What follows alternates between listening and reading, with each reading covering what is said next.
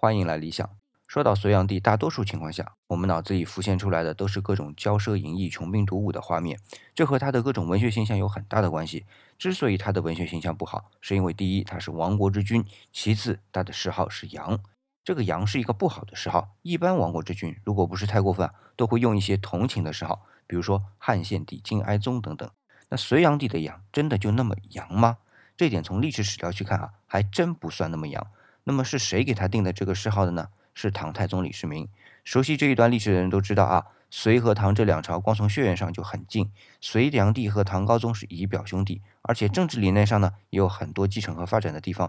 比如说，都注重江南的发展，都坚持用科举来招揽人才，而且杨家和李家都是关陇贵族集团的核心成员。所以从某种角度上，隋炀帝的杨是李世民为唐朝的建立而找的一个借口罢了。今天回复“借口”两个字，来看看唐朝还有哪些搞笑的借口。